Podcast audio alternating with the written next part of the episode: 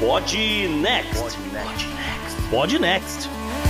Fala galera, vamos pro episódio 123 do Pod Next, um episódio com um formato um tico diferente. Tô eu aqui, o JP, pra dar esse pontapé inicial. E vou falar algumas coisinhas também, mas a bola tá contigo, Gustavo. Salve ouvinte, salve JP, aqui é Gustavo Rebelo, hoje gastando espanhol, tô até tonto, cara. Putz. ai, ai. Tá certo, tá certo. Vamos pro programa, vamos ver o que vocês acham dessa maluquice que foi hoje. Bora lá. Bora, JP. No Podnext dessa semana temos uma entrevista com Guilherme Holtzman, analista político e professor da Universidade de Valparaíso, num papo sobre o referendo no Chile que não foi aprovado por sua população. Mas não é só isso, porque nossos hosts ainda vão destacar a nova primeira-ministra britânica.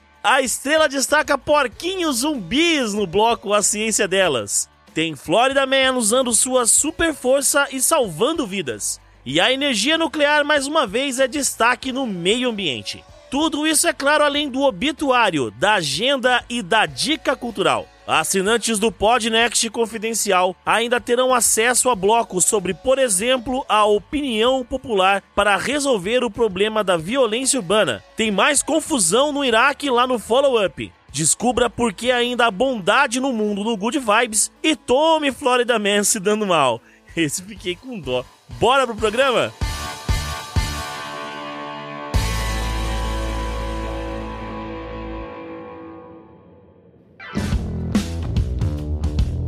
Então a gente só queria agradecer rapidinho, né, JP, as pessoas que mandaram pix uh, nos últimos dias. Então o Paulo Teixeira Lima e o Everton Gouveia mandaram pix pra gente agora no final de agosto. Valeu, galera. Sem vocês, não este programa não existiria. Valeu, tá lá, o QR Code tá lá no, no site também, né? Pra Isso, facilitar. exatamente. Salve ouvintes do Podnext! Se você quiser ajudar este podcast incrível e maravilhoso com qualquer quantia, manda um pix no contato arroba opodnext.com.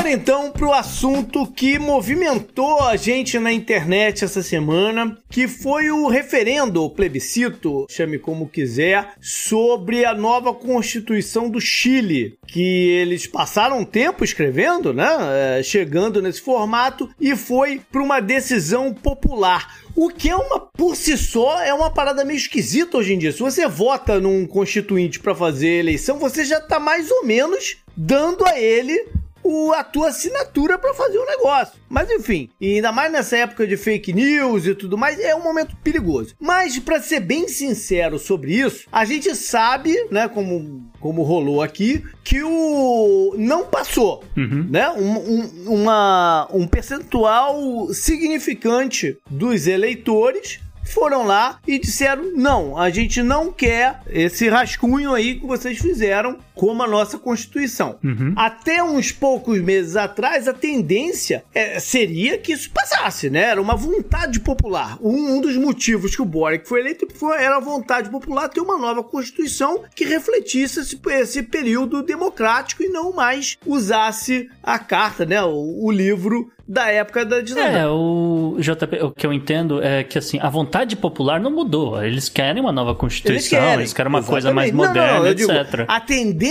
era passar por causa disso, Sim. mas algo aconteceu no meio do caminho. Isso e não passou. Isso. Né? Mas para ser bem sincero, eu, o JP, não sei o que tá escrito lá dentro, o que eles fizeram, não sei. Eu não, eu não sei pormenores. Por isso, né, Gustavo, o programa de hoje. Exatamente, JP. Por, com isso em mente, nem eu também não, não tive oportunidade de ler as 130, acho que são 138 páginas da nova Constituição do Chile, né? Eu também não tive tempo de, de ler esse negócio. Que, então eu falei, vamos entrevistar alguém que tenha lido, né? De preferência alguém que seja chileno e alguém que mora no Chile. Então toca aí, Henrique, a vinheta da entrevista. Entrevistas. Entrevista. Entrevista. Então eu converso hoje com o professor Guilhermo Rossmann. Ele que é analista político e professor na Universidade de Valparaíso, no Chile. Ele vai estar conversando aqui com a gente sobre Ah, o referendo no Chile, essa novidade aí que teve no domingo, que acabou não avançando e coisas assim. Então, uh, professor, sei muito bem-vindo a Podnext. é um prazer falar contigo. Gracias a ti, Gustavo. Un agrado realmente poder compartir contigo y toda la audiencia que te sigue en Podnext y, poder comentar con usted algunas reflexiones y análisis en torno a lo que ha sucedido este domingo en Chile. Sí, perfecto. Então, uma das coisas que se falaram muito nessa semana, né, foi justamente como o, o referendo desse domingo era, era, na verdade, uma votação obrigatória, né? A primeira vez desde 2012, quando o Pinheira mudou a lei, na verdade, né? E a partir de então, pelo menos 4 milhões e meio de pessoas que nunca tinham votado antes compareceram às urnas pela primeira vez, na verdade, né? E então eu pergunto se teria aí como explicar quem são essas pessoas? Se elas são de fato uma maioria silenciosa que não estava no radar de ninguém? E se uh, na verdade isso é só uma. pegou todo mundo de surpresa? Ou se na verdade na, é, se passava aí de, um, de uma estratégia da direita chilena? La verdad es que para este plebiscito del 4 de septiembre, que se conoce como plebiscito de salida, concurrió a votar el 87% del padrón electoral, cosa que es histórica y no había pasado desde el retorno a la democracia en el año 1990. ¿Por qué sucede esto? Eh, Primero porque el proceso de redactar una nueva constitución, que comienza en el año 2019, específicamente el 15 de noviembre de 2019, cuando los partidos políticos con representación en el Congreso, una gran mayoría de ellos, estuvo de acuerdo en firmar lo que se denomina Acuerdo por la Paz Social y Nueva Constitución, para poder superar la crisis política institucional que se había generado por las protestas violentas del 19 de octubre, pero particularmente por la marcha multitudinaria del 25 de octubre que determina justamente la calidad de una crisis muy profunda en la democracia chilena. En virtud de eso se firma el acuerdo por la paz social y nueva constitución el 15 de noviembre, como señalábamos, y de ahí en adelante empieza todo un proceso que, cuya cuyo otro hito importante va a ser el 25 de octubre de 2020, cuando hay un plebiscito de entrada. Y en ese plebiscito de entrada con voto voluntario se establece que el 78% de los votantes de un universo de un 57% de la gente que concurrió a votar em, estuvo por eh, aprobar una nueva constitución, pero a su vez que esta constitución se hiciese a través de una, de una convención constitucional. Es decir, que se eligiese por primera vez en Chile, en toda su historia, a personas que pudiesen avanzar a redactar una nueva constitución y, y con alguna característica, que fuera paritaria, es decir, igual cantidad de hombres y mujeres, y con escaños reservados para los pueblos originarios. Ahí tuvo que haber una reforma electoral para permitir eso, pero esta reforma electoral finalmente posibilita que lleguen a la Convención Constituyente personas que no tenían tradición en el, de militancia en los partidos políticos ni estaban en algún partido político, sino que llegan representantes de movimientos sociales, ah, de organizaciones sociales que finalmente se instalan en la Convención Constituyente. Esta convención empieza a funcionar el día 4 de julio del año del 2021 ah, y tenía un plazo máximo de un año para poder redactar esa constitución. Y ahí surgen una serie de temas eh, y, y, acciones de cada uno de los que participan en esta convención constituyente, que van generando, yo diría, desconfianza por una parte, hmm. eh, incertidumbre por otra, eh, temores por otro lado, ¿ah? y esta que finalmente, digamos, entregan una, una propuesta constitucional que es la que se votó este 4 de septiembre recién pasado. y, y la razón por la cual finalmente se rechaza con un categórico 62%, yo creo que la razón principal es desconfianza confianza. Eh, la, segunda, la segunda razón, ¿ah? yo diría, tiene que ver con el hecho de que la, la, los votantes, y eso explica en parte por qué aumentó la cantidad de votantes, consideró de que si esta constitución se aprobaba tal cual estaba ahí presente, el futuro de Chile no era lo que ellos querían. Hmm. O, dicho, o dicho al revés, el texto constitucional no representaba las expectativas de la población y esas personas que antes eran una mayoría silenciosa, un grupo silencioso que no concurrían a, a la urna, estimaron que en esta oportunidad era fundamental ir a dar a conocer su opinión y en esa perspectiva, bueno, se consolida, yo creo, este rotundo triunfo del rechazo, ¿ah? donde eh, podemos decir que como conclusión, todo el proceso que se inició el año 2019 para superar la crisis política institucional definitivamente fracasó. Hmm. Y ese fracaso, a su vez, también afectó al gobierno de Gabriel Boric, porque el gobierno de Gabriel Boric, digamos, eh, se jugó por entero para que se aprobara esta nueva constitución. En consecuencia, hay un fracaso del proceso, del proceso constitucional para superar la crisis y hay una derrota del gobierno que lo deja en una situación también de crisis política muy acotada a él, pero sin lugar a dudas, eh, esto fue un elemento inesperado, sorpresivo. Lo otro importante es que quienes fueron a votar no se pueden catalogar de derecha, es decir, el 62% tiene, tiene muchos componentes donde las ideológicas del siglo XX, de derecha particularmente, que estarían presentes en este 62%, constituyen una minoría dentro de ese porcentaje. Más bien, ahí hay personas desideologizadas, hay personas incluso de centro izquierda que no estaban de acuerdo con el texto y preferían votar rechazo, mm. pero quienes dieron el 62% son personas que no se, no se inscriben en una idea de izquierda o derecha, porque ellos querían otra constitución para poder delinear lo que había que hacer a futuro. Y, y a futuro están de acuerdo en que es necesario regular adecuadamente el Estado, el Estado para que sea eficiente, regular el mercado para que no abuse, ¿ah? y también, digamos, ser un, eh, un país más inclusivo, pero con una idea de desarrollo final que no estava presente na Carta Fundamental. Uhum. Perfeito. Eu vou, então, eu vou perguntar um pouco com relação a esses valores que ele uh, menciona, né? Então, ele falou que tem pessoas de, de centro-direita, centro-esquerda também que votaram contra e tal, então eu quero aprofundar um pouco nisso. Então, vou perguntar para ele se, na opinião dele, existiam ali alguns valores, talvez mais universais, talvez não, com relação a questões de aborto, a questões do Estado ser plurinacional com a nova Constituição, ou se tem algum outro grande motivo ali por detrás do texto que na opinião dele, talvez tenha sido aí um, o grande motivo da, da, dessas, dessa nova demografia ou dessas demografias terem mudado o voto. Né? A ver, yo creo que son varios, varias cosas que se van agregando en el periodo de un año que la Convención Constitucional está funcionando. Empecemos, por, yo diría, por lo más pintoresco eh, o chabacano o lo más, eh, lo más circense, si queremos decirlo en términos, en términos digamos, maldivianos. Eh, tiene que ver, por ejemplo, con el hecho de que, de que al iniciar la, su, su periodo, esta Convención Constituyente, el 4 de julio del año 2021, lo primero que hacen es reunirse eh, sacar la bandera chilena, colocar la bandera de los pueblos originarios mm. ¿ah? y, y, no cantar el himno nacional. Ah. Tradición, tradiciones que en países de América Latina son fundamentales en, términos de la, en, términos de la, forma en la cual se va construyendo los procesos. Sí, sí. Luego aparece la denuncia contra un convencional constituyente que fingió tener cáncer para poder sacar más votos y estar dentro de la convención, mm. cosa que después, o sea, tuvo que sacarse una ley especial para poder retirarlo de la convención. Y después, por ejemplo, nombrar solamente algunos de los hechos, eh, aparece un convencional eh, en una votación telemática en el pleno de la convención constituyente sobre un tema bien relevante y él aparece votando en la ducha con la cámara abierta hmm. mientras se duchaba. Eh, bueno, ese tipo de cosas, digamos, tuvieron un efecto en, yo, en lo que tú denominas esa mayoría silenciosa que observaba esto con, con, cierta, con cierto espanto,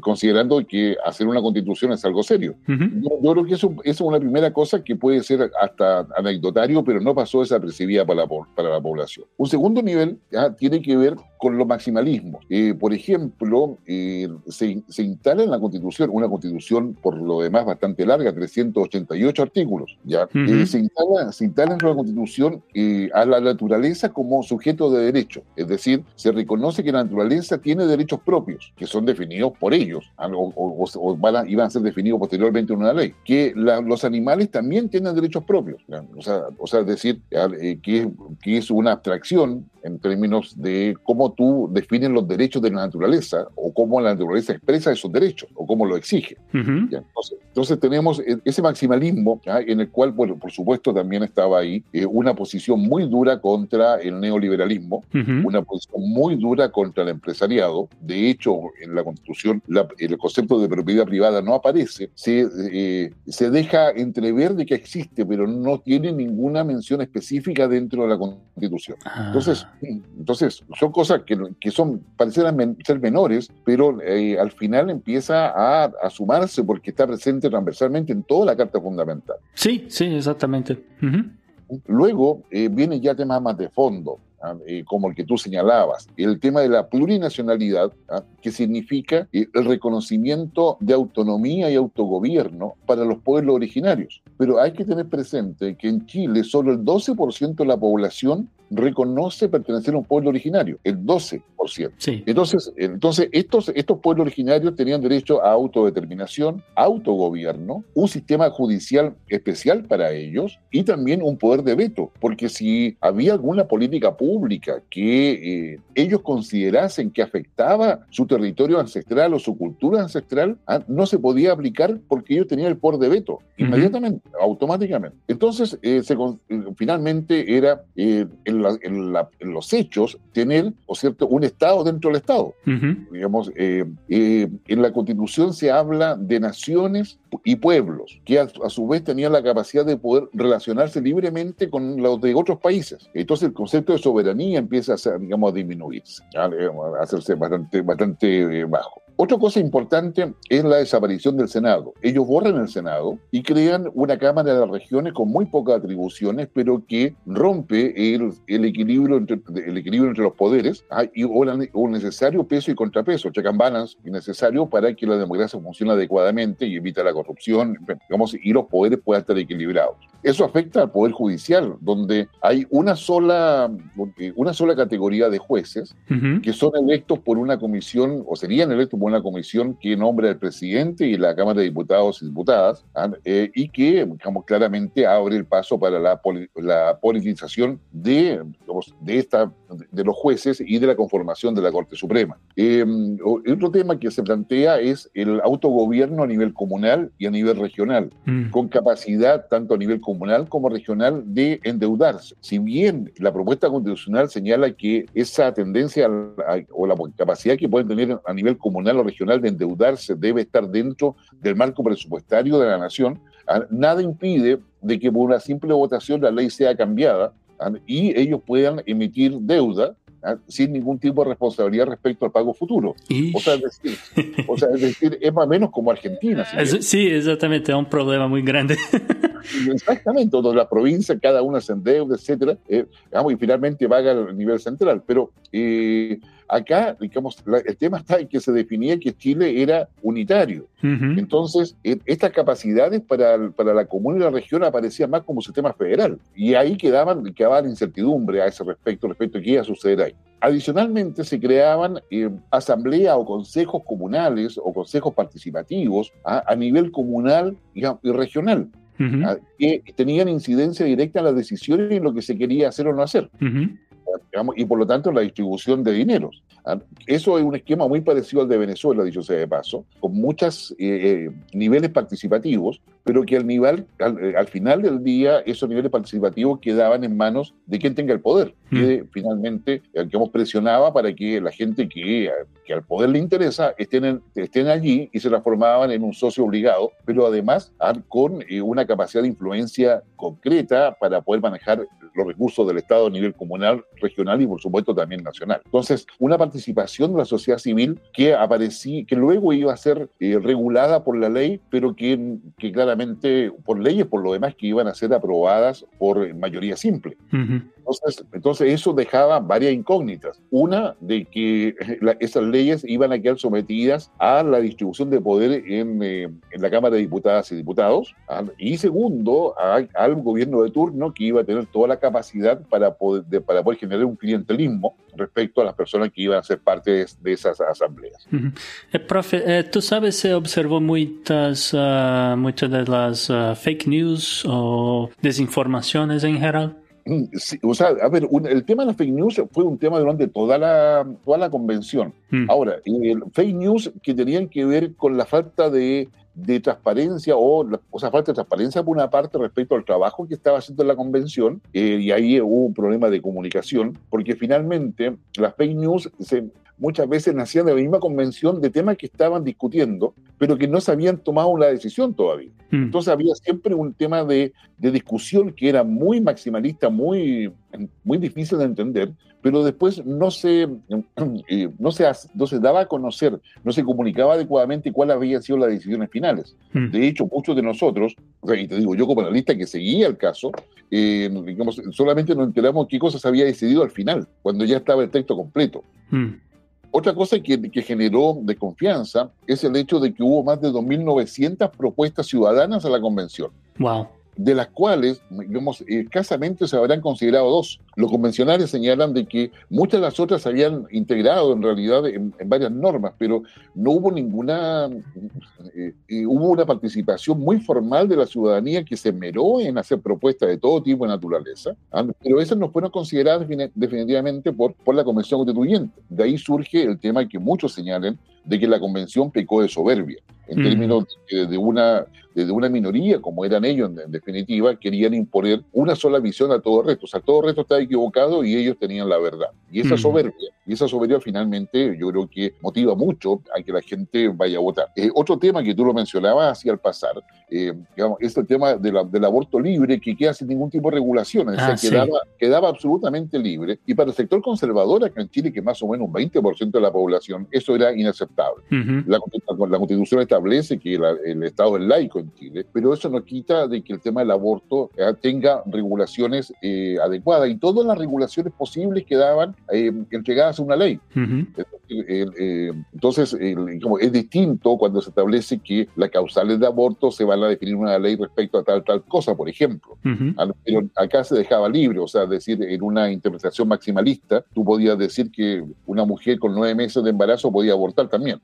entonces, ese tipo de cosas generan una mayor incertidumbre ¿ah? y van generando en la práctica, eh, eh, yo diría, un cuestionamiento. A nivel, a nivel más informado, y con esto termino esta parte, a nivel más informado, el, uno de los artículos de política exterior, por ejemplo, que es casi prácticamente el único que hay, ahí son, son tres en realidad, ¿ah? señala de que Chile va a tener una política exterior centrada en América Latina mm. y que va a tener una relación preferente con América Latina, lo cual a primera vista parece razonable, dado que estamos en América Latina o América del Sur. Pero sin embargo, no hay ninguna mención en torno a todo lo que ha sido la política exterior de inserción internacional. Eh, Chile está en la OCDE, eh, Chile está como país invitado en el G20, también en el G7. Eh, tenemos más, somos el país que más tratado de libre comercio tiene, tanto con varios países como en términos bilaterales. No hay ninguna mención a eso, que eso que es parte ya del modelo de desarrollo establecido en Chile. Y la Constitución no habla nada ya de los límites o los criterios para poder establecer un modelo, un modelo de desarrollo del país. Hmm. Entonces, entonces, todo eso quedaba en la nebulosa. Entonces,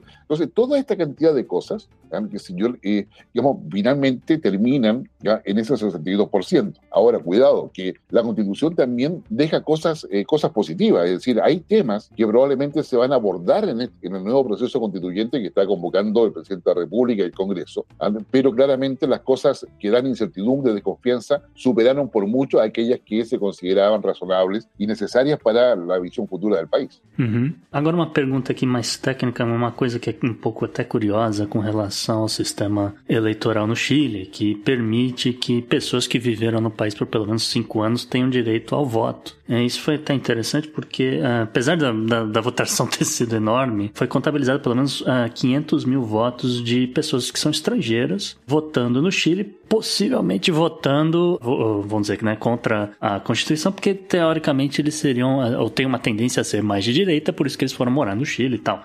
então vou perguntar para ele se existe aí algum tipo de temor da, da administração Boric eh, diante desse voto estrangeiro com relação ao próximo ciclo eleitoral em 2025. Yo tendría a pensar que sí, es decir, que la administración Boric eh, ve con preocupación el voto extranjero y el voto migrante. Eh, la información que yo tengo es que recién ahora, al interior del propio gobierno, empiezan a mirar con preocupación la migración, a pesar de que ellos eran muy, muy dados a aceptar toda la inmigración. Y eso eh, creo que va a ser un tema eh, que probablemente va a estar en la agenda política eh, del gobierno ahora para poder evitar justamente lo, que, lo, que puede ser un efecto político indeseado al aceptar la inmigración, porque parte importante de esa inmigración viene de, de Venezuela, ¿ya? y eso claramente como es porque están, es una inmigración no voluntaria. Y eso, eso significa en la práctica de que esas personas no están contentas con, el, con, la, con la realidad que están viviendo en Venezuela y buscan otro tipo de, ¿cómo se llama? Eh, otra realidad y una posibilidad de poder, de poder avanzar o desarrollarse para enviar dinero a su casa, etc. y, y, también esta inmigración tiene su lado negativo en términos de que dentro de la gente que llega acá, en definitiva, eh, algunos de ellos están asociados a bandas organizadas o delictuales eh, en Venezuela, como es el tren de Aragua, que está acreditado, que está en Chile hoy día funcionando. Entonces, eh, yo diría, ahí hay una, algunos elementos respecto a la migratoria que sí, que se ve con preocupación, particularmente en algunas comunas donde la migración ha sido mayor que en otras, y, claramente lo lleva a una preocupación del parte del gobierno, sin lugar a dudas. E agora vou mudar um pouco de direção, né? Porque a gente já falou aqui da, do referendo, do plebiscito e tal. Mas eu, eu quero saber agora como é que fica esse fallout, né? Como é que fica essa situação do governo Boric depois dessas, né? O que, que eles pretendem fazer, esse tipo de coisa? Uy, a ver, tú me haces una pregunta que es, eh, es compleja y delicada. eh, y, no, y, y, va, y va a depender de cuál sea el punto de inicio del análisis. Eh, hasta el minuto en Chile, eh, la situación del gobierno de Boric eh, se, mm, se acepta y se asume y se le está apoyando para que él pueda conducir el país. Pero esa es mm, el análisis, yo diría, en la superficie de, nuestro sistema político, en términos de que eh, nadie quiere que el presidente como termine su periodo antes, antes una parte, pero si uno, uno va un poco, eh, un poco más en la profundidad del análisis, podemos decir lo siguiente, o sea, por lo menos de mi parte, el plebiscito, como lo decíamos al inicio, el plebiscito del 4 de septiembre fue un fracaso ¿ah? en términos de que no solucionó la crisis política institucional que el país tenía como se esperaba, o sea, al ganar rechazo. Y eso, y, al suceder eso, coloca un imperativo en términos de que hay que hacer otro proceso para poder superar el conflicto del año 2019. Yo creo que ahí hay un primer punto. Pero también decíamos que ese 62% a raíz de la opción del gobierno de Boris, tanto de él y particularmente las coaliciones que lo apoyan, ¿ah? en definitiva, eh, es una derrota política para el gobierno. O sea, ¿y por qué? En ninguna región del país, digamos, ganó el apruebo. Sí. En todas, en todas las regiones ganó el rechazo. Sí. En, los, en, las comunas o sectores donde hay más presencia de pueblo originario, ah, el rechazo ganó por, por sobre el 70%. O sea, es decir, el, discurso del gobierno y de mucho de lo que está en la convención de que los pueblos originarios que, eh, estaban siendo eh, discriminados históricamente, que nunca se les había dado, digamos, dado nada, que habían sido explotados. ¿ah? Sin embargo, los pueblos originarios votaron a favor de no aprobar, de rechazar la constitución que se estaba proponiendo y que era claramente pro pueblo originario. O sea, vale, o sea, te digo más, en la, en la mesa donde votó Boric en Punta Arenas, ¿ah? en Punta Arenas no ganó, en ninguna mesa ganó el, el, apruebo. ¿ah? En la mesa de él incluso ganó rechazo, donde él votó. En la cárcel, que también acá los presos tienen derecho a voto, en la cárcel ganó rechazo. Es decir, o sea, eh, eh, tenemos un gobierno que está instalado hace seis meses, que tiene, tiene autoridades nacionales, regionales, eh, tiene alcaldes, tiene concejales a nivel de comuna. Es decir, con, y todo el poder del Estado detrás de eso, con un, con un gobierno jugado por el apruebo, y sucede que no ganó en ninguna parte. O sea, eso es una derrota política de proporciones. Sí, sí de proporciones. O sea, entonces, y el gobierno parece no haber, haber escuchado eso. El gobierno no se, no se hace cargo de eso. Ah, y, es realmente, yo diría, sorprendente, porque es una nota política. Eso quiere decir, para decir en términos, términos claros, de que después del rechazo ah, ah, y mucho más allá de que el presidente haya tomado una decisión de seguir con el proceso constituyente, eh, ahora de la, de la mano del Congreso y los partidos políticos, dejando de lado los movimientos sociales, dejándolo en segundo, lugar al menos, eh, él no ha tomado medidas para su gestión política. o sea, eh, o sea, de hecho, en su discurso del día de ayer que hubo cambio de gabinete, un cambio de gabinete muy limitado, ¿ah? eh, que no responde a, este, a esta derrota política que, que vivió, eh, él señaló de que su legitimidad estaba basada en la elección y en los votos que sacó en la segunda vuelta. O sea, vale decir, volvió a decir, ¿sabe qué? El plebiscito, la verdad es que no es tan importante para mi gestión, sino que lo importante es que yo, tengo, yo vengo legitimado porque saqué el 54, 56% de los votos. ¿ya? Y sucede que, eh, que no se quieren dar cuenta, no se dan cuenta de que eso ya es historia. Sí. Digamos que este 62% marca justamente digamos, su situación actual. Es decir, hoy día el gobierno, aun cuando no reconozca, mantiene su, o sea, eh, aun cuando no reconozca, está en la cuerda floja. Es decir, eh, primero hace un cambio de gabinete muy limitado, sin hoja de ruta clara respecto a qué, cuáles van a ser lo que se tiene que, cuáles son las prioridades, de qué manera va a enfrentar el diálogo con la oposición. No, le entrega, o sea, y aquí hay dos errores, le entrega al Congreso la responsabilidad de manejar este nuevo proceso constituyente. Eso en política, en cualquier parte del mundo, ¿ah? significa que le está entregando al, al Congreso una posibilidad cierta de que sea un parlamentarismo de facto. Sí. O sea, primera cosa, ¿ah? y por lo tanto pierde la conducción. Y segundo lugar, cuando, no, cuando cambia solamente, eh, y además con un grado de improvisación que no es menor, cuando cambia a la, a la ministra de Interior y tiene que improvisar un ministro, un ministro secretario general de, de la presidencia, ¿ah? en definitiva queda debilitado. Pero sin embargo, el presidente y los ministros y la coalición, ¿ah? eh, con una soberbia impresionante, señalan de que no ha pasado nada. O sea, aquí vamos a seguir perfecto. de, con todo esos elementos, digamos, tratar de, argumentar mi posición, a, eh, a, mi modo de ver, la probabilidad de que el presidente Boris enfrente una nueva crisis es muy alta. Mm, sí, la, soberbia es un problema de, toda la, izquierda en uh, todo, todo el continente, en, en, uh, en mi opinión. Agora eu vou perguntar para ele com relação a, a um pouco ao, ao, Brasil, né? Porque eu vou, eu vou dizer que, olha, tem uma percepção aí das pessoas que tem aí uma, vamos dizer, uma onda de esquerda é, vagando por toda a América do Sul. Então a gente teve, né, mudanças na Argentina, no Chile, na Colômbia, etc. E temos eleição no Brasil esse ano. Então a minha, minha pergunta é como é que o Chile vê a, essa possível onda no, no Brasil? Se uma onda de, de esquerda, de centro-esquerda, ajudaria o Chile ou o próprio governo Boris o si no hace la menor diferencia? A mi modo de ver, no hace mucha diferencia, particularmente porque desde la pandemia hasta ahora, ah, eh, lo, que se ha, lo que se ha impuesto en las, en las gestiones de gobiernos progresistas que tienen una base de izquierda importante ah, es el pragmatismo. Ah, eh, eh, quizá el caso más, más complejo y patético también a la vez es, Perú. Perú, con, todo, con, todo, con toda la crisis interna que tiene que no logra superarla, y y, probablemente ahí tenemos problemas si acaso eh, Pedro Castillo termina o no su periodo, pero con todo, el Perú sigue siendo, digamos, un país que mantiene el orden que le, que le señala el Fondo Monetario Internacional. Sí. Lo mantiene. O sea, si, más allá de todo el discurso que tenga, ¿ah? yo, se mantiene ahí. Eh, Aníbal, perdón, Alberto Fernández ah, en Argentina, con todo su discurso anti-fondo monetario, anti-neoliberalismo, etcétera, finalmente, después de pasearse por muchos países, por el Club de Roma, entre otras cosas, terminó sentado con el Fondo Monetario Internacional.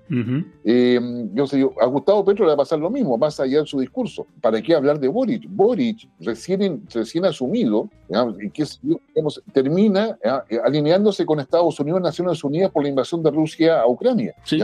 Boris recién asumido, y es una, eh, una cualidad de Boris en todo caso, eh, la puedo explicar más si tú, si tú gustas, la, eh, Boris lo, primero que hizo fue, ¿sabe? Venezuela no es democracia, ni Nicaragua ni tampoco, y fue categórico, y no son democracias porque, no, porque violan los derechos humanos, o no respetan los derechos humanos. Y eso causó terremoto, o sea, porque... Sí, sí Claro, porque el Partido Comunista sigue pensando que Venezuela es el modelo a seguir, a Cuba sería el plus ultra, y Nicaragua hay que ayudarlo. Entonces, entonces yo creo que acá hay un, acá hay un tema donde, más allá de progresismo, que sé yo, que yo, que la primera deriva que tú me preguntas, acá va a haber un pragmatismo. Mm. ¿De qué va a depender que ese pragmatismo se, sea un argumento para fortalecer el progresismo y la ideología, por ejemplo, en Brasil con Lula da Silva? Lula, que ya es un, eh, un actor político con mucha experiencia, ¿ah? cuando asumió el 2004, si no, recuerdo, su primer gobierno, eh, él, él jugó y bailó al lado del, Fondo Monetario. Digamos, y bailó y jugó un poquito más lejano de Estados Unidos, pero nunca se despegó. eh, y, y el- y el milagro que hace Lula es gracias al Fondo Monetario, que, le, que le permite dar subsidios eh, orientados a poder sacar a las personas con los planes sociales, a sacarlos de la pobreza, pero luego los bancariza, como ha sucedido en toda América Latina. Los coloca en una relación directa con la banca privada. Digamos, que le permiten generar, ¿no es cierto?, digamos, eh, una superación de la pobreza, ¿ah? pero eh, que está muy asociado al nivel de deuda de cada cual. Entonces, Mm. entonces yo creo que, eh, entonces yo diría que tenemos un tema de, de importante, digamos, de, de pragmatismo que, a, las cuales, a los cuales se enfrentan estos gobiernos progresistas de izquierda que hay en América Latina. Pero, pero acá viene una segunda, un segundo nivel de análisis, de análisis más macro, más estratégico, si quieres. A nivel mundial, lo que se está jugando, yo diría, son, a, a grosso modo, eh, dos cosas. Mm. Por una parte, ¿quién domina el mundo? Si lo domina Estados Unidos, o es posible generar un sistema multipolar como propone Rusia. Mm. Y hoy día también propone India y China. Aquí, ¿Qué es lo que tenemos ahora y que está detrás, ¿no es cierto? Está por sobre, mejor dicho, el, el conflicto que está en Ucrania por la invasión rusa. Ujú. Ya, o sea, un mundo multipolar o una, un mundo que funcione con la hegemonía, desde la hegemonía de Estados Unidos. Eso, eso es parte del conflicto. Pero el otro conflicto, o sea, lo otro que se deriva de todo eso, es acaso que tenemos que ir a, la- a- a un globalismo ¿ah? que está expresado en los Objetivos de Desarrollo Sostenible de Naciones Unidas y que en realidad es lo que da los objetivos al progresismo acá en, en América Latina. Ujú. Si tú te fijas, las propuestas progresistas están completamente alineadas con los 17 Objetivos de Desarrollo Sostenible. Ujú. Entonces, estamos en medio de un proceso de redistribución de poder y donde Ujú. pareciera ser que ninguna solución es óptima. Sí. É, sim, a minha, minha percepção é, é a mesma.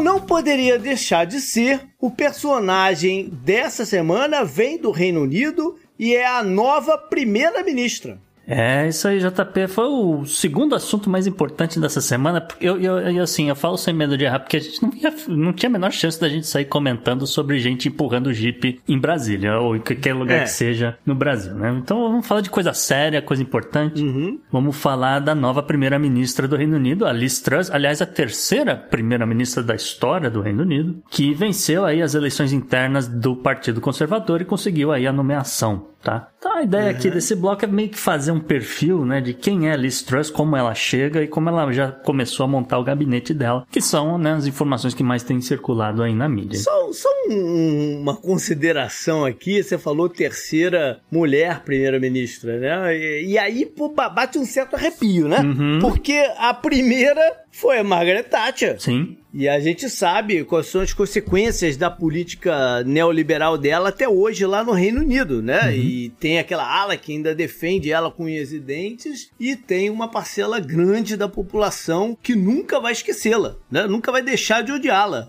né? Na, na sua contrapartida. Dentro e fora da Inglaterra. É, exato. e a segunda foi a Theresa May, que acabou assumindo o pepino do Brexit, né? E não conseguiu costurar Tadinha. o acordo, Coitada. né? De saída do, do da, da. União Europeia. Ela tentou, mas estava inviável Faltou naquele força. momento. Faltou faltou, força, cara. Então, eu que gosto da presença de mulheres na, na, na política, eu confio. Atualmente, eu acho que eu confio mais nas mulheres, pra ser, ser bem sincero.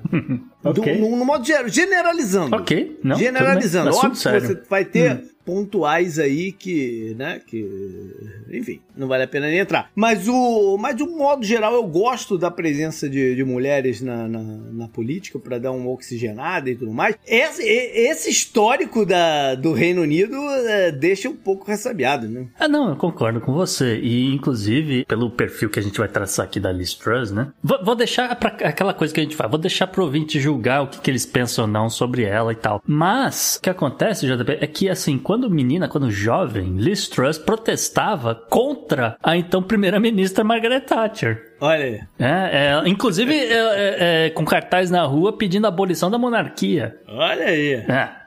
Mas aí, ela, é, ela ainda tem essas ideias treason, né? De treason? Traição? Como ah, é? as, as pessoas mudam com o tempo. Então, falou, ela deu aquela guinada de 180. Assim, se a pessoa não muda, provavelmente ela é um Sith que só, só pensa em absolutos. Mas Liz Truss mudou aí décadas depois, até ela subir na, na hierarquia dentro do, do Partido Conservador. E aí, aos 47 anos, Liz Truss chega ao cargo aí de primeiro-ministro. Foi é, né, nomeado pela rainha, apesar da rainha não estar presente, aquela coisa toda, mas tá no poder, né? Tá no poder e, e é aquela... Como você já, já começou a falar, né? Olha, né? Margaret Thatcher, aquela coisa. Se é intencional ou não, a gente não sabe, mas visualmente, né? No ponto de vista da semiótica, vamos dizer assim. Alice Truss gosta de recriar aparições públicas icônicas de Margaret Thatcher. Putz, cara, então eu não tô maluco. Porque eu bati o olho duas vezes nela, cara, e fiquei, caraca, essa mulher tem, tem umas feições parecidas com a Margaret Thatcher, né? Alguma coisa assim. É, Ela me aparentou a Thatcher. É, ela tem isso, eu não sei se para bem, para mal, se é proposital ou não, mas a partir do momento que ela assumiu o cargo, né, começou a circular ah, um bocado pelas redes sociais. Por exemplo, a foto dela em cima de um tanque Challenger 2 enquanto ela estava passeando pela Estônia. É uma foto que é exatamente igual à foto da Thatcher quando ela visitou, quando a Thatcher obviamente visitou as tropas britânicas na Alemanha em 1986, tá? Então ela, ela meio que recria esses esses foto-ops, né? Então esse é um exemplo. Outro exemplo aqui foi quando ela se reuniu com o ministro das Relações Exteriores da Rússia, o Sergei Lavrov, no Kremlin em fevereiro, né? Foi ali antes da guerra. E ela estava usando um chapéu de pele, ah, obviamente pele falsa, né? Mas que era exatamente igual ao que a Thatcher usou também numa viagem à Rússia, só que em 1987. Ou seja, ela tem uma coisa aí, né? De, de querer se parecer. Era, era de vicunha? É, vicunha, é, entendeu? Não é uma... Eu também não entendo, eu não entendo nada de moda, JP. Não... Para consultas sobre moda, procure por o Ouriço de Cartola no Twitter. É recomendadíssimo, gente. Olha só.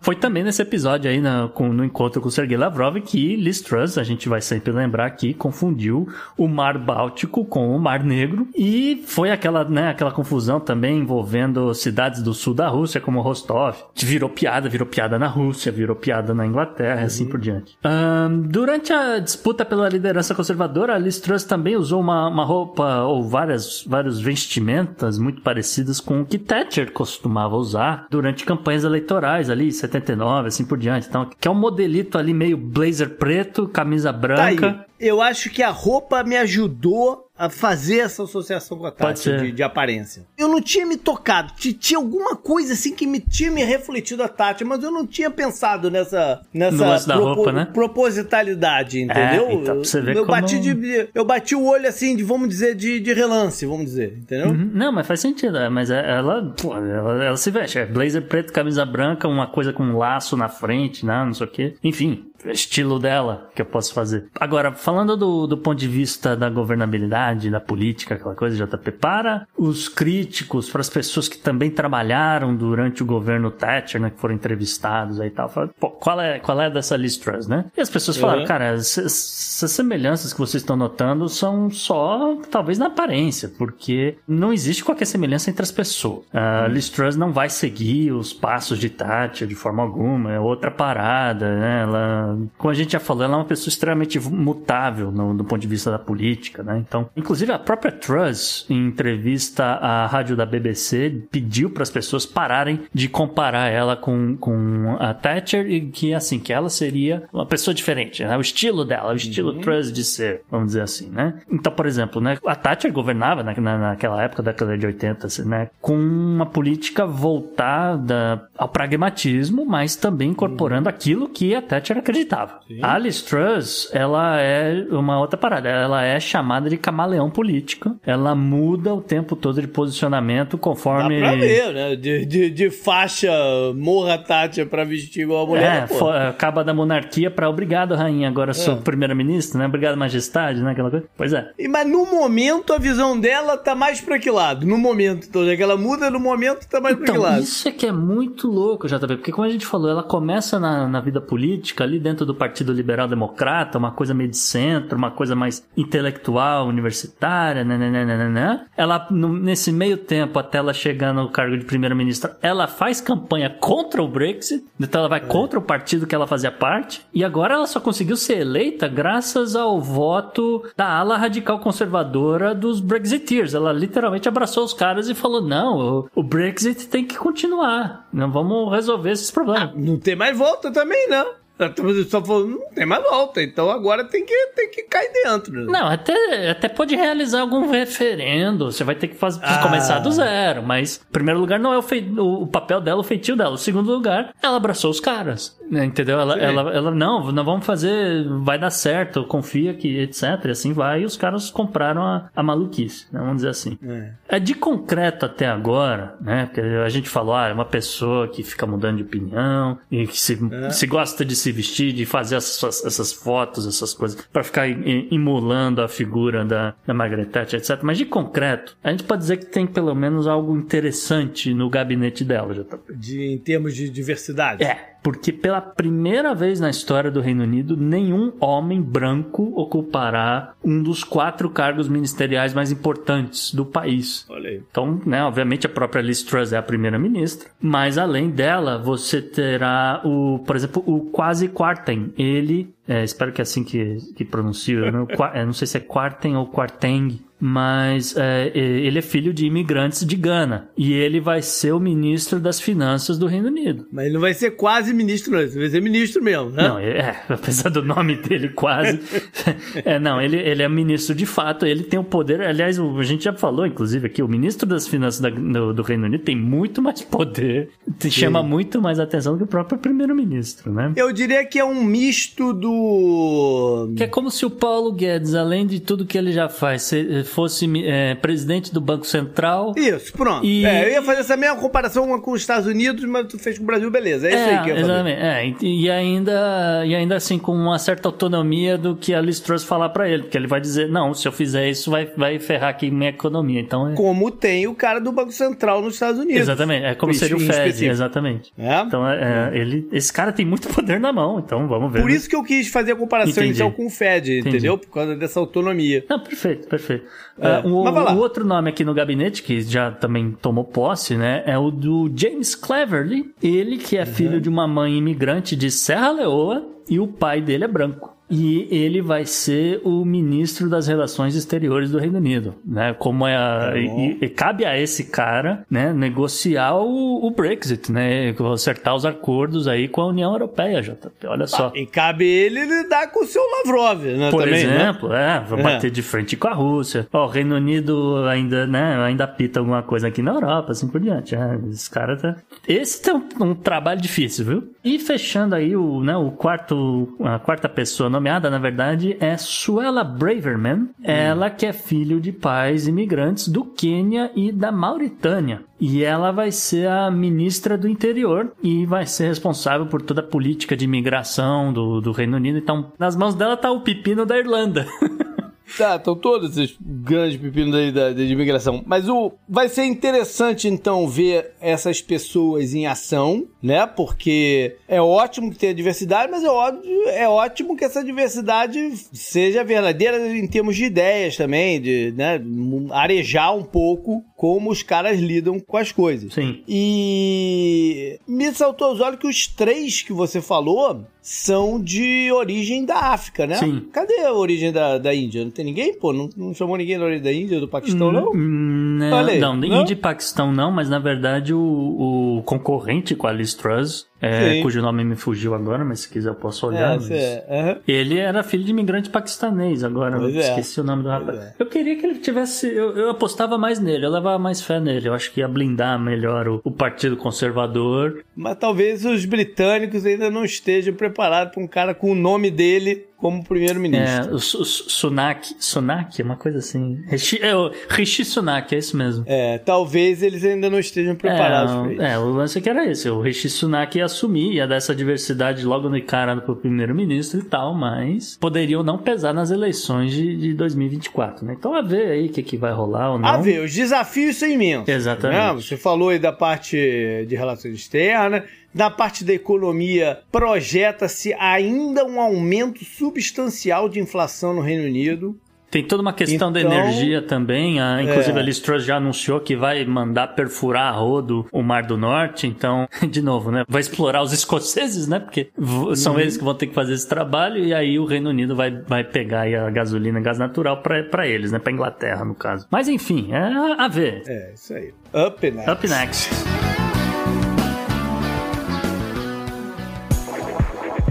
I'm a scientist as a woman in science. To be scientist. A ciência é delas. E no bloco A Ciência Delas, JP, uma história de zumbi, uma história de reviver seres mortos. Olha que coisa louca. Tô fora. Tô... Então brilha, estrela, explica esse negócio.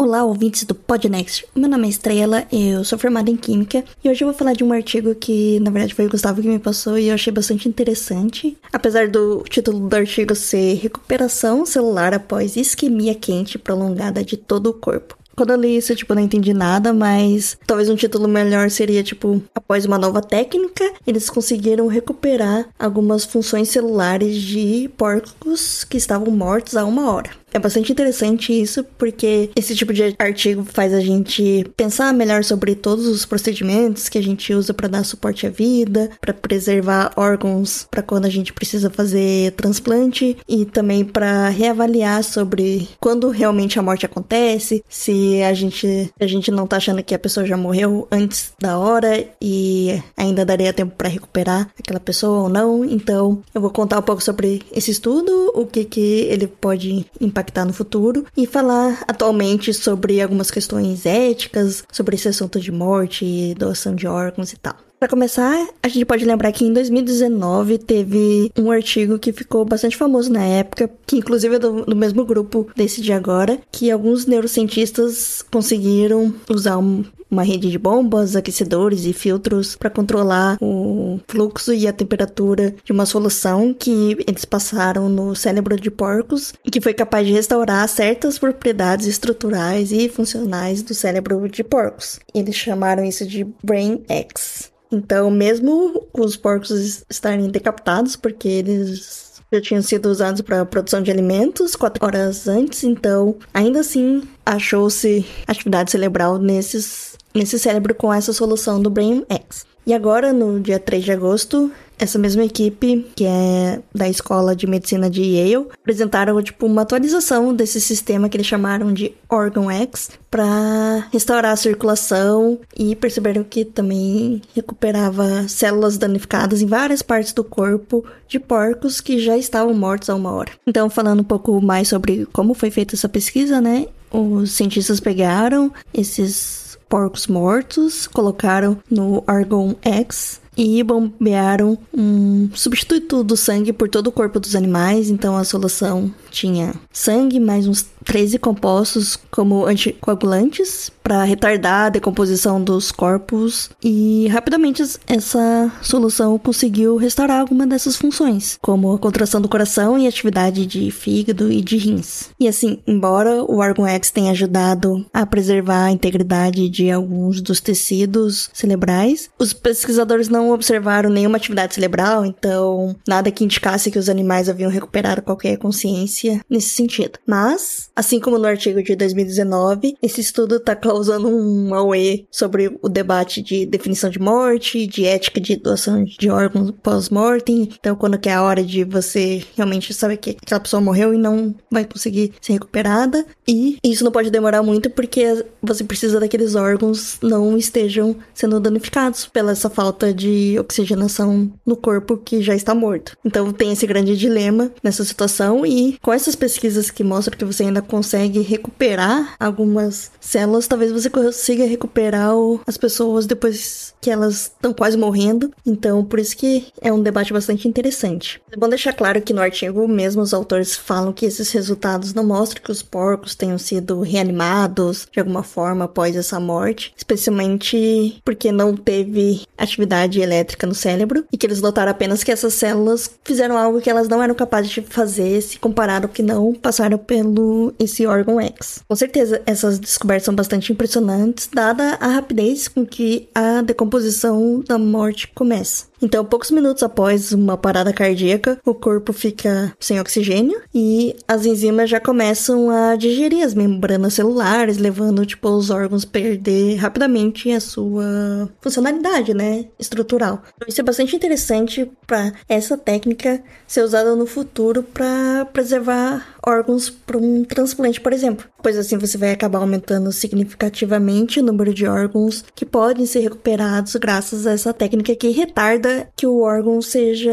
deteriorado. Porém, claro que ainda vai precisar de muitas pesquisas, né, para avaliar tipo a viabilidade de ter esses órgãos recuperados e como que vai ser o protocolo disso tudo. Mas essa técnica também do órgão X pode ser usada para reanimação. Ou seja, se essas descobertas da restauração celular puderem ser replicadas em humanos, a gente vai conseguir ver quais são as suas implicações para a longevidade humana, assim como foi importante quando a gente teve o advento da ECMO e dos ventiladores. E até falando um pouco sobre a ECMO, ela é uma técnica chamada de oxigenação por membrana extracorporal. Aqui no Brasil ficou conhecida como pulmão artificial e a gente viu bastante sendo utilizada por causa da Covid-19. Então, pessoas que tiveram dano grave no pulmão por causa dessa doença tiveram que usar o ventiladores ou a ECMO, que ela é basicamente uma, uma técnica que dá esse suporte à vida extracorporal. Então, quando a pessoa tem algum, algum problema como falência cardiovascular ou pulmonar, a ECMO usa uma bomba que vai fazer o seu sangue recircular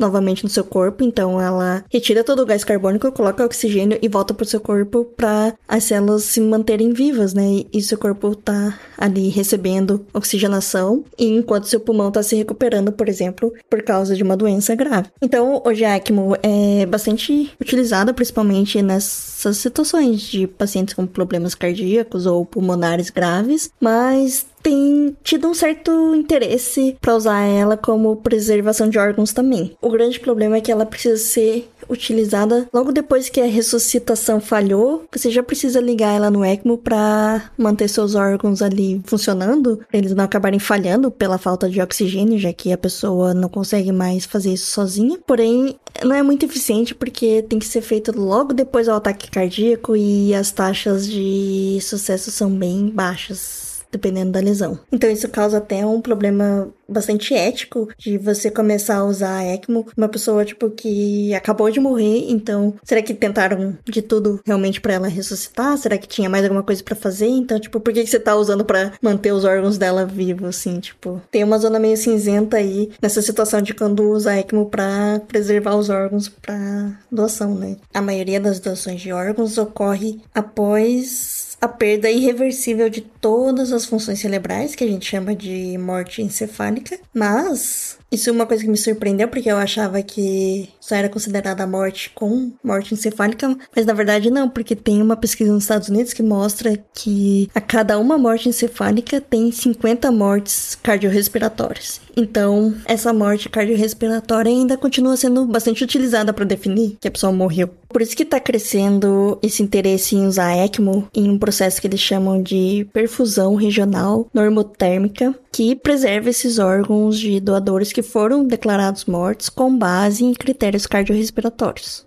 E assim, diferente do que mostrou esse estudo que saiu agora em agosto, enquanto a ECMO apenas retarda a morte celular, esse órgão X é capaz de melhorar a arquitetura celular dos tecidos, por exemplo. Então, ele ativa programas genéticos envolvidos no reparo e restauração celular de uma célula normal, como aconteceu nos rins, no coração e no fígado de porcos que eles testaram no artigo. Então esse artigo mostrou que, tipo, seis horas fazendo o uso do órgão X fez ele ser muito melhor se comparado à ECMO, em fazer esses fluidos fluírem melhor é, nas artérias e nos órgãos dos porcos. É claro que tudo isso traz várias implicações éticas que a gente já tinha bastante no ECMO, especialmente se essa técnica um dia pudesse ser usada para restaurar até atividade cerebral após a morte. Porque agora os pesquisadores falaram que não encontraram nenhuma atividade cerebral nos porcos, provavelmente porque essa solução que eles estavam usando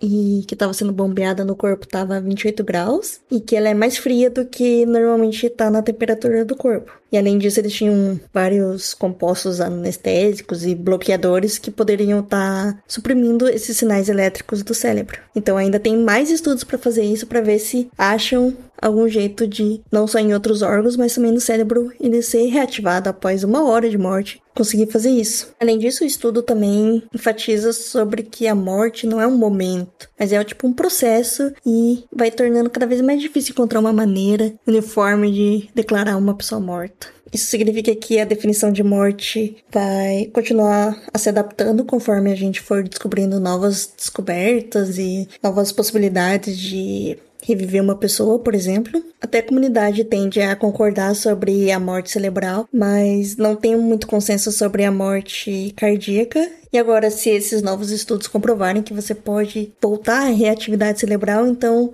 já é uma coisa que não é uma certeza. É interessante a gente pensar também que, independente de onde e quando a gente vai usar o órgão X em humanos, a gente pensar também sobre melhores políticas para a gente garantir que as medidas que vão ser tomadas para declarar que uma pessoa está morta ou não não sejam influenciadas, por exemplo, se ela é um doador de órgão. Com esse órgão X, a gente pode, tipo, manter a atividade da pessoa ali, tentando recuperar, e os órgãos não vão ser prejudicados. Você não precisa ter pressa em declarar a morte para retirar os órgãos igual igual se imagina que façam, né? E para finalizar esse assunto, eu queria comentar sobre uma coisa que eles falam no artigo que é bastante assustador e talvez seja o princípio do apocalipse zumbi, que os cientistas relataram que usando esse órgão X, eles viram que os porcos começaram a se sacudir involuntariamente principalmente a cabeça, o pescoço, o torso. E assim, mesmo não tendo nenhuma atividade cerebral detectada, é muito estranho os corpos se mexerem porque normalmente são impulsos elétricos que fazem isso. Então, eles não sabem direito o que estava acontecendo, eles supõem que talvez tenha surgido da medula espinhal,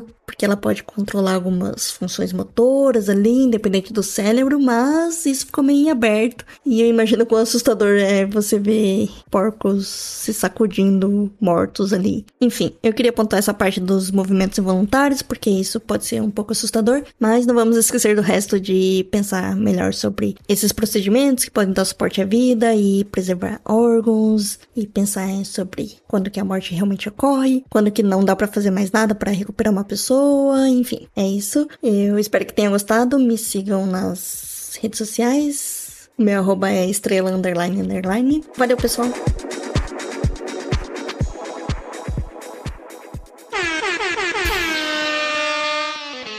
Who runs naked through a dairy farm? Florida man, Florida man.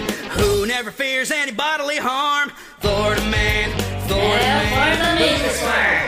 Vamos ali pra costa do Atlântico pra esse Florida Man. Pois é, já tá um caso curioso aqui, né? Porque Florida Man, a gente já explicou para as pessoas milhares de vezes, não custa repetir, é um sujeito que tenha essa coisa de, vamos dizer, tomar decisões ruins, geralmente sob efeito de, de alguma, alguma droga ou álcool, é. o que quer que seja, e acaba promovendo as, muitas vezes, né, um, um bloco aqui mais de ironia. Mas dessa vez, o bloco do Florida Man, na verdade, tem, tem duas coisas. Tem uma, tem a parte bizarra, uma parte mais causa uma certa estranheza e uma parte aqui de good vibes, uma parte herói, olha ah, só. Eita, olha aí. Pois é, porque a gente tá falando aqui do Florida Man, de, lá na municipalidade de Flagler, e o cara virou herói, JP. E por que, hum. que ele virou herói? Porque ele levantou sozinho um Jeep capotado. estilo Hulk? É, tipo, tipo Hulk. Eu não sei exatamente os detalhes, mas ele levantou um Jeep e ele salvou uhum. um bebê, um bebê que estava preso debaixo desse Jeep. Que isso. É.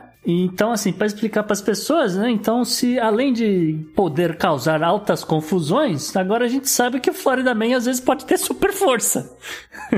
O, o que não deixa de ser assustador também. Exatamente, né? Porque você, É. vai, você vai somando as coisas. É. É, de qualquer forma, né? O Florida Man ergueu aí um Jeep Wrangler que estava capotado na, na rodovia, uma rodovia estadual, né? a Florida 100. Segundo as testemunhas, o Florida Man parou seu carro quando viu o Jeep capotado, viu que pessoas gritando, né? Por favor, ajudem, tem, tem um bebê embaixo do Jeep. E o cara não teve dúvida, foi lá, se levantou o Jeep e a esposa ali, a, a criança, e, a- e que tava ali, né, mais ou menos presa ali no, no assento do carro, né? Não É. sei os detalhes e como é que tava o- a capota ou não do Jeep, mas de qualquer forma, outras pessoas que estavam ali do lado foram lá e conseguiram remover o bebê com segurança e tal, levar pro pronto-socorro e assim por diante. Isso antes dos bombeiros aparecerem, tá? Ah, segundo os bombeiros, a criança e três adultos foram transportados para um hospital, passam bem até onde se sabe e estão lá se recuperando, né? E a outra coisa, assim, só para pontuar para as pessoas, que um Jeep Wrangler pesa em média 1.800 quilos, JP.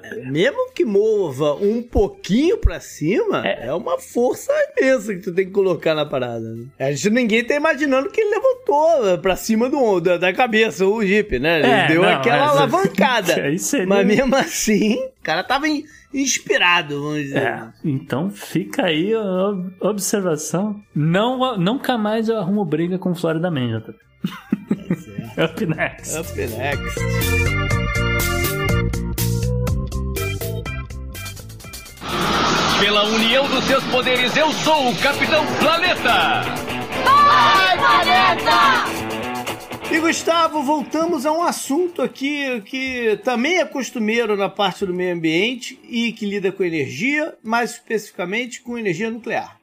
Pois é, JP, é um tema que está sendo recorrente e eu, na verdade, eu vejo com uma certa. Eu vejo de certa forma positivo, né? A gente já falou Uhum. que muitas das alas ambi- ambientalistas voltaram a, a abraçar a energia nuclear, então é, isso é importante, né? E, e aqui a gente tem uma várias reportagens que estavam justamente exaltando, né? Essa mudança de, de paradigma e, e, assim, né, as pessoas às vezes perguntam qual- quais são suas fontes, etc. Eu estou falando tanto em jornais de esquerda quanto de direita. Tá certo? Uhum. Ah, e essa opinião, ela tem abrangido aí todo mundo, né? Por, por todo o globo, né? Na verdade, né? E, e pessoas que estão preocupadas, pessoas que estão motivadas a fazer alguma coisa para mitigar aí essas mudanças climáticas, né? Ah, isso porque a gente está vendo diversas redes elétricas que estão aí nessa transição do- da energia, mas que estão, eh, digo, transição para uma energia verde, né? Uma energia mais, mais limpa, mas que ainda não, não são redes confiáveis, ainda existe temor sobre questões de segurança nacional, principalmente por conta aí da, da invasão da, da Ucrânia pela Rússia. Então, por exemplo, na Califórnia, né, a última usina de energia remanescente, ainda em atividade no estado, né, a, usina de Diablo Canyon, ela estava programada para ser desativada quanto ra- mais rápido possível, agora tem planos até para reformar e, e quem sabe até se expandir, JP. E aí um projeto aí de renovação até dois- pelo menos até 2029, segundo planos do governador Gavin Newsom. É uma, uma grande reviravolta, né, nesse estado onde você, pô, você tem ativista antinuclear desde a, né, desde a década de 80 marchando contra novas usinas e tal, e, e também legisladores, né, muita gente do, do legislativo do estado, né, muitos democratas, muito progressistas que até então estavam lutando com e tendo sucesso, né, pro fechamento, né, dessas usinas e tal. E, enfim, agora então é, de novo, né, houve mudança do paradigma. Ah, mas não é só no- nos Estados Unidos, JP. O primeiro-ministro do Japão, o Fumio Kishida, também disse que o país está reativando usinas nucleares que estavam ociosas e aí com a ideia de também construir novas. Uma reversão acentuada da política energética do país desde o desastre causado pelo tsunami, né, que detonou a usina de Fukushima em 2011. Meio que deu uma assustada com a condição das usinas que existiam, né? A gente falou sobre isso em algum lugar também, que, né, que há muito tempo essas usinas eram velhas, tanto problema aqui dos Estados Unidos também de outros lugares. Sim, Então, um pause para dar uma avaliada. E agora eles é, pretendem reativar. exatamente. Reativar não, pretendem é, rea- É, mas reformar e reativar também, não tá tão errado porque assim. reativar, reativar dá, um- dá- dá uma, dá uma impressão que eles fecharam a usina. Não chegaram a fechar a usina, usina, né? Mas. É, não, vão substituir equipamentos. Fecharam pra, pra esse tipo de coisa. Você não tá tão É. errado assim. E obviamente, né, não só na- no Japão, nos Estados Unidos, como também a Alemanha, né? A Alemanha de Merkel, que Aham. justamente abandonou de vez a energia nuclear depois de Fukushima, né? Aproveitou o gancho. Uhum. E tá aí, passou o verão inteiro debatendo o que fazer aí com a possibilidade de falta de, de gás, como de fato aconteceu, né? A Rússia fechou Uhum. a torneira de vez pro Nord Stream 1, então não está chegando nenhum gás natural na Alemanha nesse exato momento da gravação. A, a Uhum. Alemanha prometeu aí reiniciar pelo menos três usinas ah, nucleares como forma de resposta a essa grave crise energética do, que está atacando o país. Os defensores da energia nuclear observam que é uma fonte de energia que é confiável, em sua maior parte livre de emissões de carbono, como já explicado aqui no Podnext especial número 8, né, pelo nosso convidado Pena, que também né, a gente não cansa de falar, tá lá no Manual do Mundo, etc. Mas, de qualquer forma, cabe aí as pessoas, se elas se interessarem pelo assunto, ouvir mais uma vez o Podnext especial. E quem não ouviu, aproveitar a, a ocasião, né? Porque esse episódio especial, que foi nesse, né, nessa, nessa última virada do ano ali, na, na, na época que a gente faz, Uhum. ele não é só técnico, né? Ele tem um lado de tentar, de fato, dar desmistificada no assunto. Isso. Né? Que para algumas pessoas ainda remete muito à Guerra Fria, a risco, né? De, de- Ah, do mundo cogumelo, acabar por causa aquela da- coisa. cogumelo, tudo isso ainda, ainda é muito forte. As imagens são muito visuais, tudo é muito forte na cabeça das pessoas. Então ele, a gente, eles explicam lá o que aconteceu, né? O porquê que o Chernobyl é difícil de acontecer de novo. Uhum. Coisas do gênero, assim. É é muito interessante esse, esse, esse episódio pelos dois lados, né? Isso. Pela parte técnica e a, e, e- e a, e a conversa filosófica mesmo em cima do Isso, negócio. e as, as tecnologias novas de quarta geração, Exato. etc. Tudo isso tá, tá tudo lá, gente. E não custa né, lembrar aqui, o ouvinte, né? Em termos de mortes por acidentes ou poluição, a energia nuclear é muito mais segura do que a própria termoelétrica a carvão ou gás natural, tá? Segundo pesquisadores do MIT e de Stanford, eh, manter a usina do Diablo Canyon aberta pelo menos até 2035 reduziria as emissões de carbono do setor de energia da Califórnia em mais de 10%. E se, se isso não fosse motivo suficiente, JP, isso ainda representaria uma economia de 2,6 bilhões de dólares em custo de eletricidade. Isso é coisa para um caramba. Diante do, de um estado, né, que como você meio que adiantou, nesse exato momento tá com campanha, com um racionamento de energia, etc, porque tá, tá tendo apagão.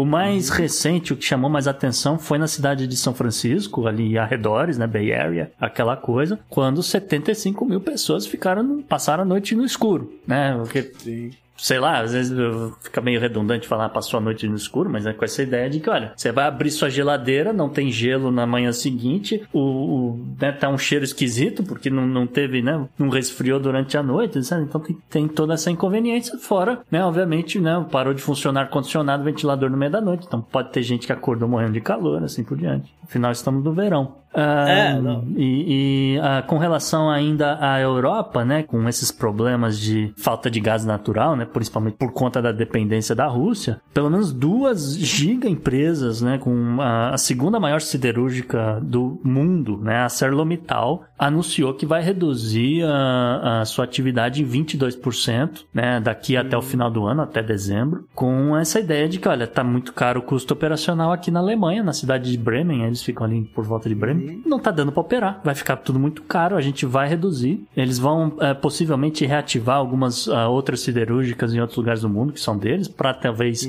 tentar é, entregar, né, os, as, as chapas de aço, o que quer que eles precisem e tal, porque na na Alemanha não vai rolar, tá? E a outra empresa, a Dunkirk, que é a, a gigante, a maior da Europa de, do alumínio, né? Uma empresa francesa, inclusive, também anunciou. Remete, remete à cidade lá do filme, Dunkirk.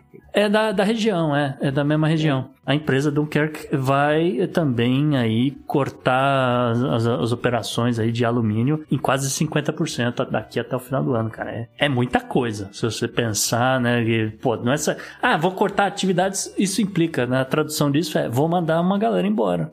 Férias coletivas. Essa galera não vai receber salário. O inverno tá chegando, a energia tá mais cara, entendeu? A crise que vai gerando, né? Né? E assim por É, diante. pra, pra Europa, essa guerra e a confusão toda já, já passou do ponto há muito tempo, É. né, de ter acabado. Já passou há muito tempo de ter acabado. Mas é a ver as cenas dos próximos capítulos, JP. Isso aí. Up next. Vamos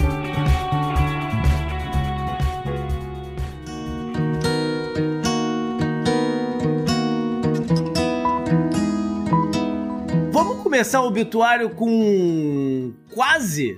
É, com quase JP, que foi o quase assassinato de Cristina Kirchner, né? Foi no dia da gravação. A gente, as pessoas mandando mensagem pra gente, a gente não conseguia responder porque tava gravando. Aí a gente só foi saber do que aconteceu depois, né? Que foi ali o, o- o brasileiro, não, não cabe dizer o nome dele, porque. brasileiro, um cara que nasceu no Brasil. né? É, Porque ele, ele, tem isso também. né? é, ele, ele por um acaso nasceu no Brasil. Por um acaso Não é nasceu no Brasil, É. morava na, na Argentina, a gente não fala o nome dele porque a gente não fala o nome É. de, de terrorista, aquela coisa. E ele chegou extremamente próxima da vice-presidente, ou como a gente já falou, né, no programa com o Ariel Palacios, a presidente de fato da Argentina. É, ele chegou um pentelho dela, né? Na próxima, ele chegou um pentelho dela. E a arma falhou. A arma falhou ali no momento que, putz, né, não, ia... Ia ser visualmente uma coisa horrorosa. É, né? não, acho que ia ser até pior do que o Kennedy. Ia ser horroroso Hum, aquilo ali. Aquilo, é, seria... A- aquela distância, né? Aquela distância Nossa, que ele ia tirar ia ser caótico e terrível. Mas fica aí, renasceu, eu acho que renasceu, né? Acho que a gente pode falar assim, renasceu Cristina Kirchner. A ver no, se isso vai ter alguma implicação política ou não. Ela que, que a gente sabe que a gente até falou no, no Podnext Confidencial, pode ser presa. É, não tem essa. E bom, só para pontuar aqui o, o obituário, né, com, com dois casos ah, é, né, que aconteceram agora já em setembro, faleceu o francês, o Just ah, Jacquin, 82 anos, ele que foi diretor do filme erótico Cult. Fez a alegria de muitas pessoas na década de Olha 80 e aí. 90. Emanuele. Não era só um filme, foi uma série, mano. Foi uma série de filmes, né? Com a mesma protagonista, que era a Emanuela. Emanuele visita fulano, Emanuele recebe os aliens, tinha de tudo. Rolou de tudo com a Emanuele. Ele- Emanuele era, mas era gente fina. E ele que- fina. tá certo. Ele que faleceu aí aos 82 anos após anos lutando aí contra uma doença crônica que não foi divulgada. E um outro caso que também chamou atenção esses dias foi o do Xará, o Gustavo Arnal, ele de 52 anos, só que ele é venezuelano, morava lá em Nova York, alto executivo da rede Bed Bath Beyond, uma rede que é popular. Né? Uma rede popular, vende nessa, nessa área de cama, mesa e banho, literalmente.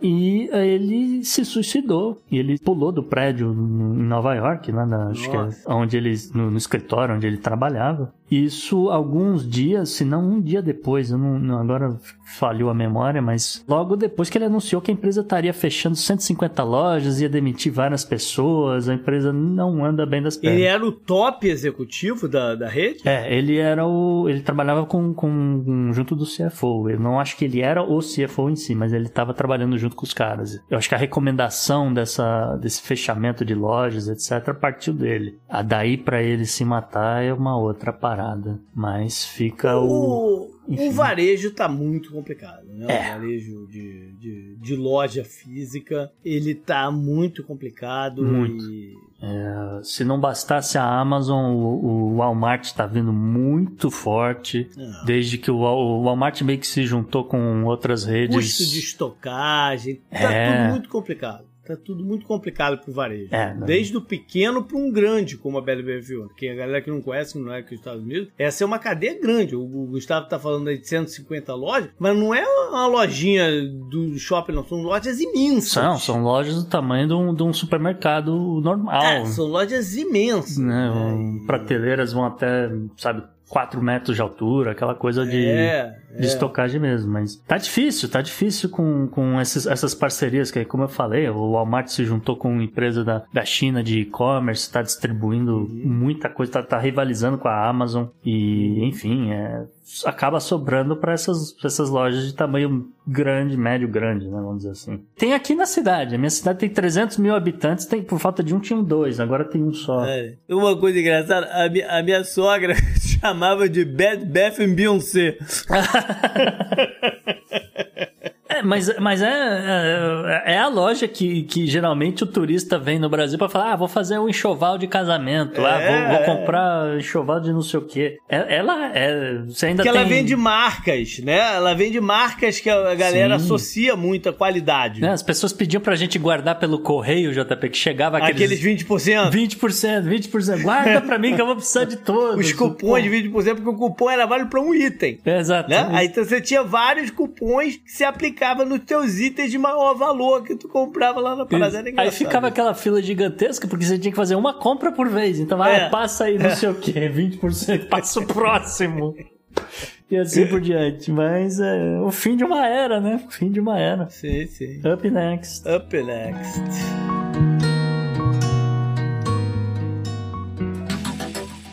Anote no seu calendário. E JP, o que, que você traz aí na agenda da semana, agenda do passado? Dia 17 de setembro, sábado, começa em Munique o Oktoberfest. E aí a gente vai ter uma ideia de como é que vai ser o clima, né? Como é que vai ser o ânimo da galera nesse inverno que se se aproxima com energia complicada, né? Promessas de racionamento de repente, e, enfim, não é um bom momento para a Alemanha de festejar, né, para a Europa em geral. Então vamos ver qual vai ser desse Oktoberfest, que é uma data tão importante para os alemães e que se espalhou pelo mundo inteiro. Não tem eleições essa semana. Então não, não descanse para a galera de ouvir falar de, de, slogans e partidos que, não, né, que nunca, nunca a gente bateu o olho e tudo mais. Deixa para semana que vem. Na parte histórica, eu começo em setembro 13, 1971, quando teve fim é, a maior uh, rebelião, né, a mais sangrenta das rebeliões de cadeias nos Estados Unidos. Foi na prisão Ática, uh, em Nova York, no estado de Nova York, melhor dizendo, né, perto de Buffalo, lá para o norte. E dois dias antes, não, me minto, quatro dias antes, no dia 9, um, rolou um, uma revolta, né? Briga, a, a, a prisão estava tava superlotada, enfim, deu confusão. O governador na, na época do estado de Nova York era Nelson Rockefeller, aí, de sobrenome, sobrenome famoso, mas ele falhou em chegar a um acordo com para encerrar. É, os, os prisioneiros fizeram de reféns mais de 30 guardas, entre guardas de prisão e funcionários do, do presídio. Mas aí no dia 13, depois de um ultimato que, que foi dado para eles abandonarem o, o né, para se renderem e tal, cara, um, uma quantidade grande de policiais entrou por dentro do presídio e entraram com o dedo no gatilho. Né? Calcula-se que mais de 3 mil tiros foram dados Começou, na verdade, com helicópteros passando por cima e jogando bomba de gás lacrimogênio. Aí depois os caras entraram e saíram fascinando de, de bala a galera. Uh, no total dessa, de, de, dessa invasão, 29 dos né, inmates, que eles chamam, né, do, do, dos prisioneiros, morreram e 10 dos reféns. Né, e mais 89 no geral se machucaram de alguma, de alguma maneira. A polícia tentou ocultar o que tinha ocorrido, desviar o que tinha ocorrido da, da, morte desses reféns, dizendo que os próprios prisioneiros tinham matado eles quando, quando a polícia, depois que a polícia entrou. Mas a, as autópsias negaram. Né? Na, na, na disseram que não foi nada disso. Foram os tiros mesmo dos policiais. Foi uma revolta geral, né, da população, de tudo mais, contra, contra o, o, o ato da polícia. E, enfim, muitos anos depois, no ano 2000, só, né, quase, quase 30 anos depois, chegaram a um acordo financeiro, né, um, uma ação judicial envolvendo as famílias de, de quem morreu e de quem estava lá e se machucou e tal. Uh, o acordo total foi de 8 milhões de dólares. Dia seguinte, vamos ainda pelos Estados Unidos, no dia seguinte, 1994. A gente não tem muito isso, essa, essa cultura de negociação de sindicato de jogadores com confederação e tal, mas nos Estados Unidos rola. E nesse dia, durante já reta final do campeonato de beisebol da MLB, né, a Major League Baseball, tiveram que encerrar as atividades, os jogadores entraram em greve. E não teve acordo não teve acordo e o, a, MLB declarou que a temporada estava finalizada. E pela primeira vez em 90 anos, ela termina sem um campeão. Né? É, eles vão depois, mais à frente, chegar a esse acordo para retomar o campeonato em 95, mas aí já é nova temporada. Então foi um ano perdido aí pro, pro beisebol e que nunca se recuperou de fato desse, disso, né? Vários jogadores da época dizer, mesmo disseram que nunca mais foi a mesma coisa jogar e enfim, teve impacto e não e na contramão né, o beisebol que era muito popular, o, a NFL ultrapassou o, o beisebol de passagem. Né? Hoje, hoje não tem comparação o volume de dinheiro que rola de uma liga para outra. Finalizar então, aí eu vou lá para trás. Vou para 1616, porque no dia 15 de setembro desse ano, um, um, padre, né, é, chamado José de Calasanz, que era espanhol, né, pelo nome, mas estava morando lá na Itália, na região de Roma, ele abre a primeira escola pública da Europa. De verdade, primeira escola pública, porque até então, ou a escola era, é, eram privadas, né, é, para aristocracia, ou ela era voltada para formar uh, religiosos, né? Bem específica. E esse cara, ele abre na região uma escola para qualquer um, para todo mundo, né? Foi em Frascati, uh, que é na, na, nos arredores de Roma. E ele era um cara de uma mente aberta muito grande, uh, além de dar essa oportunidade para órfãos, crianças, né? Que não, não, não tinham nenhuma perspectiva na vida. Ele uma, uma coisa curiosa, é, é, ele, ele morreu Deixa eu ver se eu acho o ano que ele morreu. Ah, sim, ele morreu em 1648, 30, mais de 30 anos depois que ele abriu a escola. E ele morreu meio que numa, numa situação ruim, com um legado, legado muito ruim, né? Porque ele foi, ele se envolveu na discussão. A história que o Galileu trouxe, né? Que a, a gente vivia um heliocentrismo, em que a Terra girava ao redor do Sol e não o contrário. Então todo mundo que abraçou essa ideia ou acabou excomungado, ou preso e tudo mais, e o Calazans foi um deles, né? Ele só teve o nome limpo, vamos dizer assim, oito anos depois, por, por um outro papa. Né? Nem foi tanto tempo, mas enfim. Up next. Up next.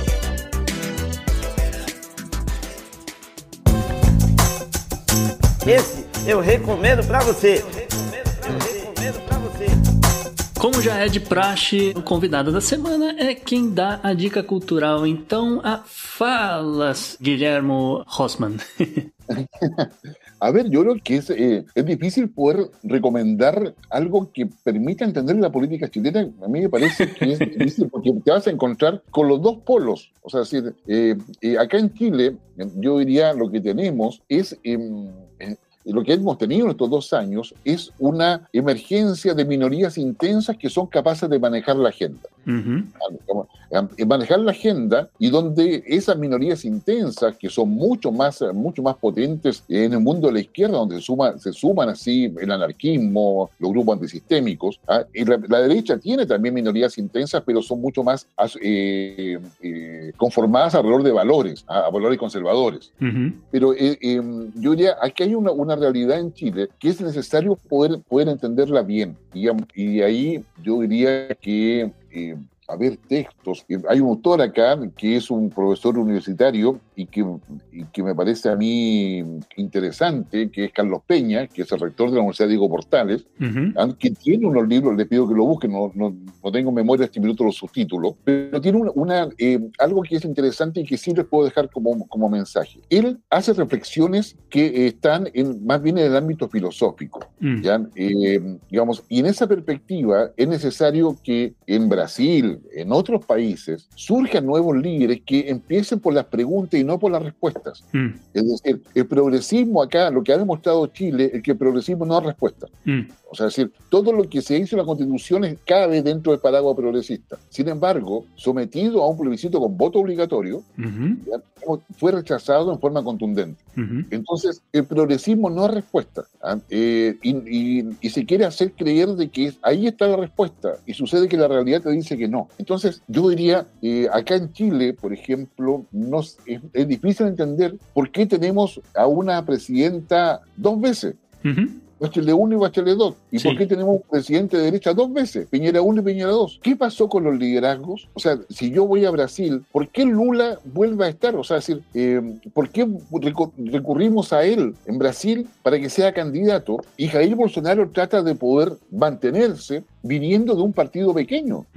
Jair Bolsonaro no representa eh, la tradición ideológica dentro de Brasil. Sí. Digamos, sin embargo, él llegó a ser presidente. ¿Y por qué llegó a ser presidente? Entonces, ¿ah? porque había un agotamiento en términos de corrupción, en, en varios, hay, el tema es mucho más amplio de lo que estoy diciendo yo, por supuesto, pero él surge como la única opción posible. Entonces, el cuidado de que eh, Brasil va a ser la última elección de este año, si mal no recuerdo, en América del Sur. Y eso, yo diría que eh, háganse las, debemos hacernos las preguntas. ¿ah? ¿Por qué no tenemos líderes? ¿Por qué los líderes que emergen finalmente desaparecen o no dejan el espacio? ¿De qué manera se, se fortalece una democracia. ¿ya? Eh, entonces, yo creo que eh, más que libros que no nos van a dar ninguna respuesta, eh, yo diría, lo llamaría a hacerse las preguntas de cómo fortalecemos nuestra sociedad y cómo construimos un bien común entre todos, en cada país. Porque si eso está claro, que va a ser fácil. Y termino con esto, como Gustavo. digamos, en un análisis que vieron hace unos meses atrás, lo decía, frente a lo que está pasando hoy día, los países que no tengan claros objetivos de, de mediano y largo plazo, estoy hablando de 40 o 50 años más, van a quedar sometidos a cómo quede la redistribución de poder a nivel mundial. Entonces, la pregunta es, ¿queremos ser dependientes de China o de Estados Unidos o de la Unión Europea o queremos tener cierta autonomía? Bueno, eso se construye y se construye con líderes y con una burocracia estatal que sea sólida ¿ah? y que se mantenga en el tiempo. Y características que tanto en Chile como en varios países, incluido Brasil, ¿no es cierto?, con Planalto, como y toda la oficina presidencial, se ha ido perdiendo necesitamos solidez en las ideas, pero solidez en la idea adecuada a la realidad. Es decir, no, la, eh, democracia tiene que ser capaz de sobrevivir al metaverso, para decirlo de alguna forma. Perfecto, perfecto. Muchas gracias, Guillermo. gracias a ti, Gustavo. Então foi isso. Mande, como sempre, né? Um programa um pouco diferente. Mande, como sempre, seus feedbacks críticas, sugestões e tudo mais, no e-mail. Se quiser mandar por e-mail, é o contato arroba opodnex.com, mas pode também falar direto nas redes sociais. O meu no Twitter é o JP underline Miguel, mas também tem o Gustavo no arroba Gu underline Rebel. O Podnext você encontra tanto no Twitter quanto no Instagram, buscando por uh, o Podnext ou arroba o Podnext ou só Podnext, você encontra a gente. E uh, o professor Guilhermo Rosman pediu pra gente divulgar também a arroba dele aí, para quem tiver tiver dúvidas, curiosidades sobre o Chile, sobre esse momento político no país, é, ele falou que está extremamente acessível lá no Twitter, no arroba G-M-O-H-O-L-Z M-A-N-N. Então é G-M-O Holzman, que é o último nome é, dele. Veja, veja os links, né? Que a coisa é mais fácil. Veja os links aí no, no, no, no, Twitter, no site, em todos os lugares. Exatamente. Até mais. Valeu, galera. Um abraço.